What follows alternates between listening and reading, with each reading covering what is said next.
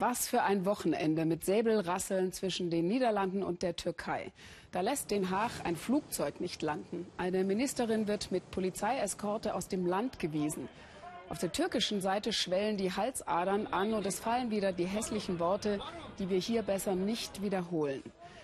Nun darf man eines in dieser Gemengelage nicht vergessen. Nicht nur die Türkei befindet sich im Wahlkampf, sondern auch die Niederlande. Bei den Parlamentswahlen am kommenden Mittwoch könnte der Rechtspopulist Geert Wilders die meisten Stimmen holen. Kein Wunder, dass der ebenfalls wahlkämpfende Ministerpräsident Rütte die, man könnte schon fast sagen, günstige Gelegenheit des harten Durchgreifens gegenüber der Türkei nutzt. Das kann Wählerstimmen bringen, die Rütte dringend benötigt. Denn obwohl es den Niederlanden eigentlich gut geht, Wirtschaftswachstum von zwei Prozent, sinkende Arbeitslosenzahlen, fühlen sich trotzdem offenbar viele Menschen abgehängt. Bettina Scharkus ist dem Phänomen nachgegangen. Sie trägt Briefe aus für ein paar Euro die Stunde. Immerhin, Harma Kempinga hat Arbeit. Von Politik hat die Postbotin die Nase voll. Für die bürgerliche Regierung will sie auf keinen Fall stimmen. Deren Arbeit sei gar nicht gut gewesen.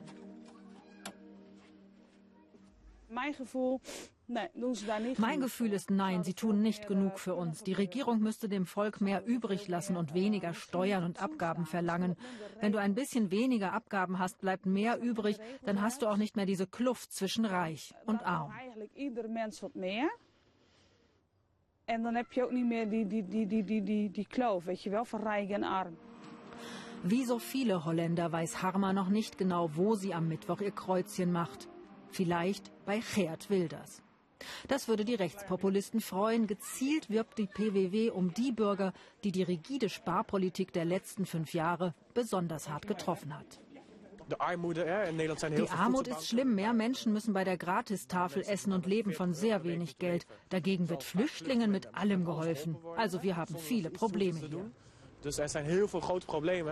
Flüchtlinge als Sündenböcke, will das polarisiert. Stimmen Sie auch verkehrt? Ich nie im Leben. Ich werde gegen ihn kämpfen. Na, einen schönen Nachmittag noch. Harma Kempinga hat drei Kinder. Die Miete für das kleine Haus steigt, die Zuzahlungen für Arztbesuche und Medikamente auch. Doch der Lohn, der steigt nicht. Die Kinder brauchen eigentlich eine Zahnspange, zu teuer.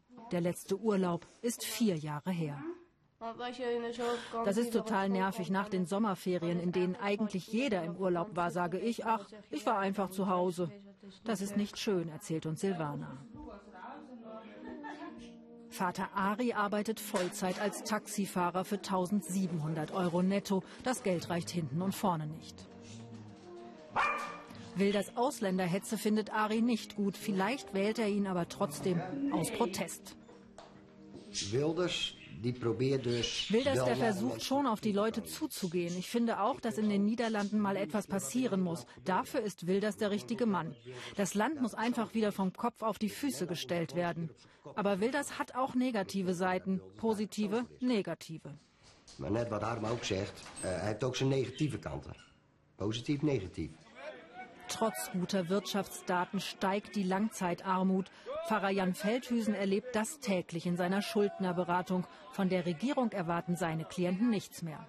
Wir sprechen stundenlang mit diesen Menschen. Und sie sind so böse, ja, wirklich so unglaublich böse. Auf die Politik? Auf die Politik. Ja, die sagen, die haben uns, haben uns vergessen.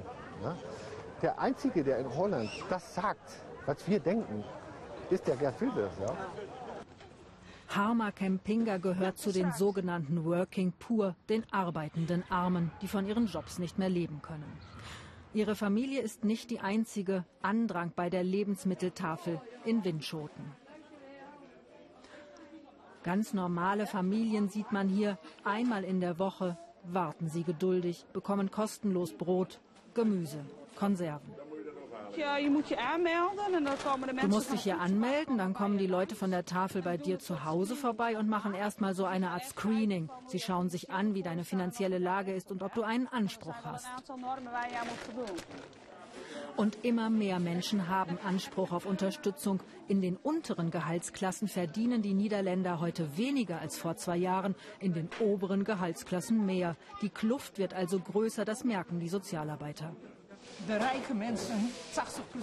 Wenn die reichen Menschen über 80 Prozent vom Gesamtvermögen haben, bleiben den Armen nur die Schulden. Also das Durchschnittseinkommen der Niederländer ist hoch. Eigentlich geht es dem Land gut. Aber wenn man sich hier umschaut, sieht man doch ein anderes Bild. Natürlich, als je hier kijkt, een heel beeld. Es ist natürlich bekannt, dass es diese Tafel gibt. Also ich schäme mich nicht mehr dafür. Man muss sich auch nicht schämen. Fast jeder Dritte hier ist doch arm, schätze ich. Sorry. Mögen die offiziellen Wirtschaftsdaten auch gut sein, immer mehr Niederländer sitzen in der Armutsfalle. Die Mittelschicht hat große Probleme, ist gewachsen mit bei uns über 40 Prozent äh, Zuwachs, äh, wo Leute äh, mit zwei Einkommen, auf einmal fehlt ein Einkommen oder was immer auch. Also diese Leute ähm, ja, bekommen wir also schlagartig, äh, kommen die zu uns. Es ist, es ist ein Schreckensbild, wenn wir das wirklich sehen. Könnt ihr euch vorstellen, wenn wir dort zu Hause kommen, dass die Leute weinen? Zu wem sollen die denn gehen? Vielleicht zu Gerd Wilders. Der hat zwar keine Lösungen, aber er verspricht, alles anders zu machen. Und anders muss es werden in den Niederlanden, mein Postbotin Harma. Sonst weiß sie bald nicht mehr, wie es weitergehen soll.